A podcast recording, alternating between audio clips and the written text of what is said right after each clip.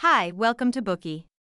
Today we will unlock the book, Why Nations Fail The Origins of Power, Prosperity, and Poverty. What is the greatest challenge facing mankind today? Every person has a different answer to this question. Jared Diamond, the Pulitzer Prize winning author of the best selling sociology classic, Guns, Germs, and Steel, which we have unlocked for you in a previous Bookey, believes that the problem of income disparity among various countries around the world can be considered the greatest challenge facing humanity today. The per capita income of Egypt is only 12% that of the United States. This is a shocking figure, and it is arguably one of the key factors for Egypt's political instability. However, this example is not even the largest disparity known to exist between countries.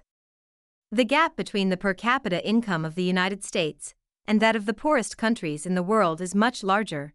In those countries, even a full meal might be considered a luxury.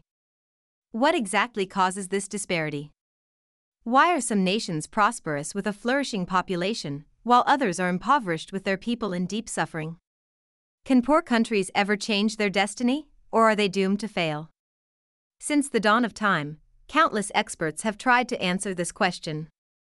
The book Why Nations Fail provides us with a short answer institutions.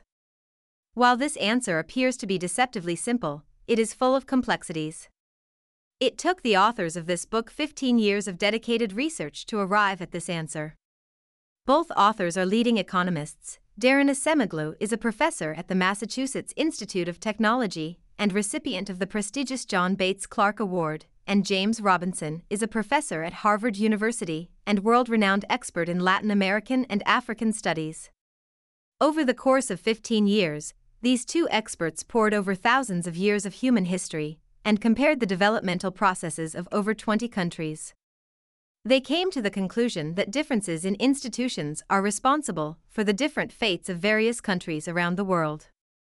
In this book, Acemoglu and Robinson analyze volumes of historical case studies to show us why different countries developed different institutions in the first place, how the earliest institutions came about, and how good and bad institutions can influence a nation's destiny. Now, we will take a deep dive into the book's contents with you through three parts. Part 1 The Real Reason Why Nations Fail. Part 2 Institutional Effects on a Nation's Development. Part 3 Why Different Nations Have Different Institutions. If you are interested, welcome Search Bookey and listen to the full audio instantly. Dir hat dieser Podcast gefallen? Dann klicke jetzt auf Abonnieren und empfehle ihn weiter. Bleib immer auf dem Laufenden und folge uns bei Twitter, Instagram und Facebook. Mehr Podcasts findest du auf meinpodcast.de.